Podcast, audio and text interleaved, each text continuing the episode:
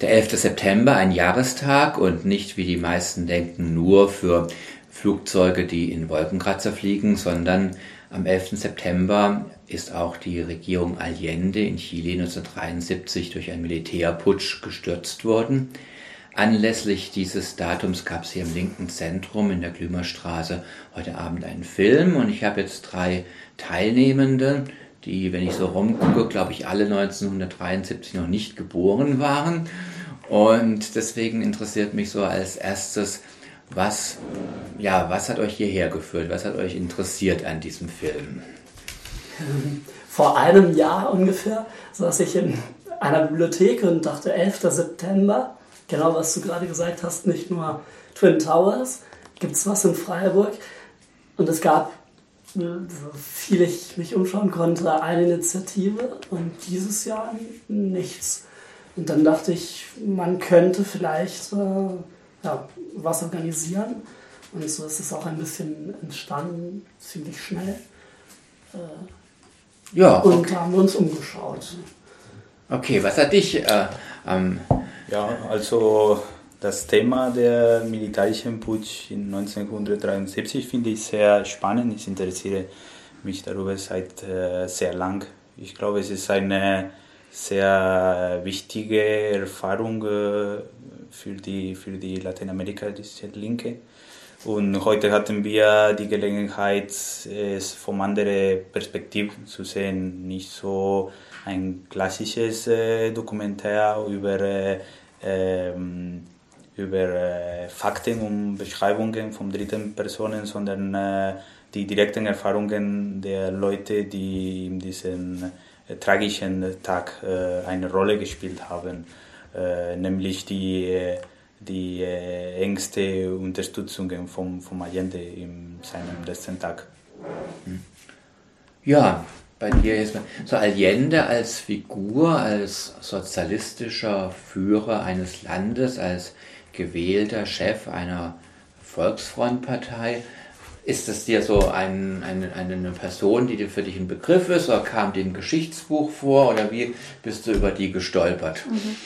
Naja, also ein Geschichtsbuch kam mir meines Wissens nicht vor, äh, zumindest äh, ist mir das jetzt nicht bekannt.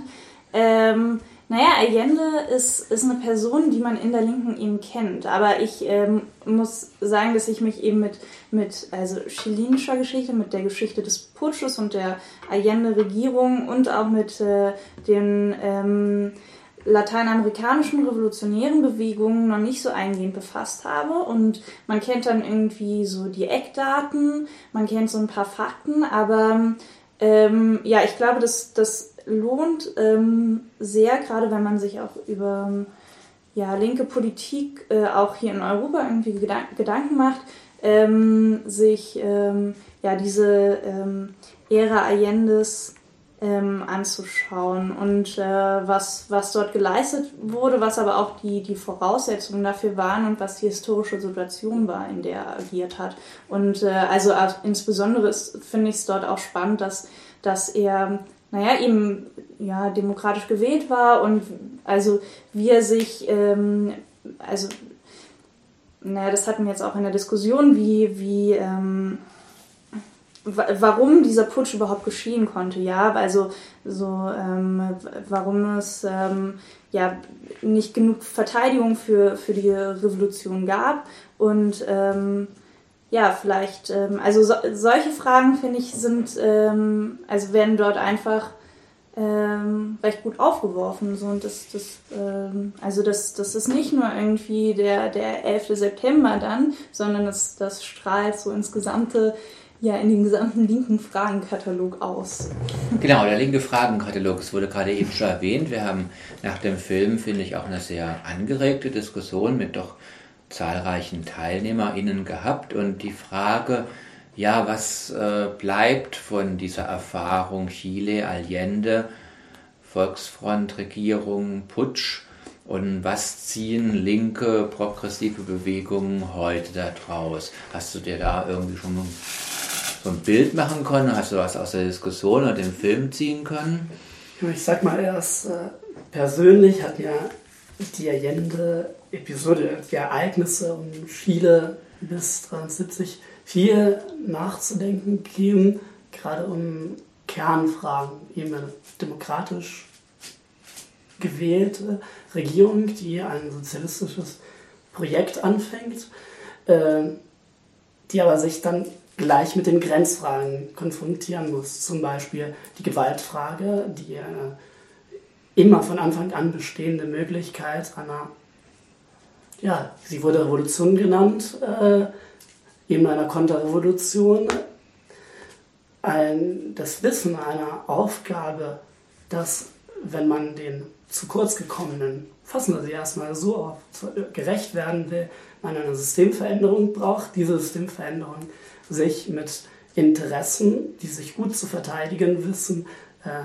konfrontieren muss und dass diese Konfrontation eben im Gegensatz zu anderen Revolutionen erstmal nicht zur Gewalt kam, aber am Ende von einer auch nicht gelösten vielleicht Gewaltfrage untergegangen ist. Das hat mir äh, zu denken gegeben, nicht, äh, nicht unbedingt zur Konklusion Schlüsse gebracht, aber ich finde äh, Chile paradigmatisch eigentlich und sehr hilfreich und sich ernsthaft bestimmte Fragen, die man vielleicht verdrängt oder leicht beantwortet, erstmal zu stellen.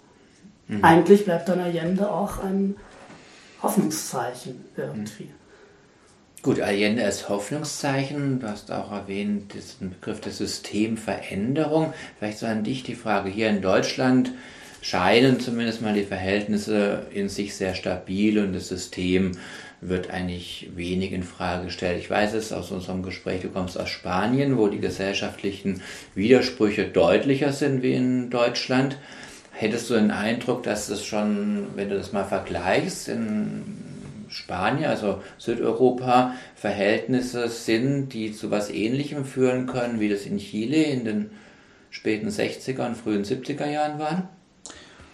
Also, das sind zwei interessante Punkte. Der erste Punkt ist, äh, dass äh, schon die Bewusstsein in Spanien heutzutage viel freundlich von äh, einer tiefen Transformation der Gesellschaft ist, wie damals in Chile.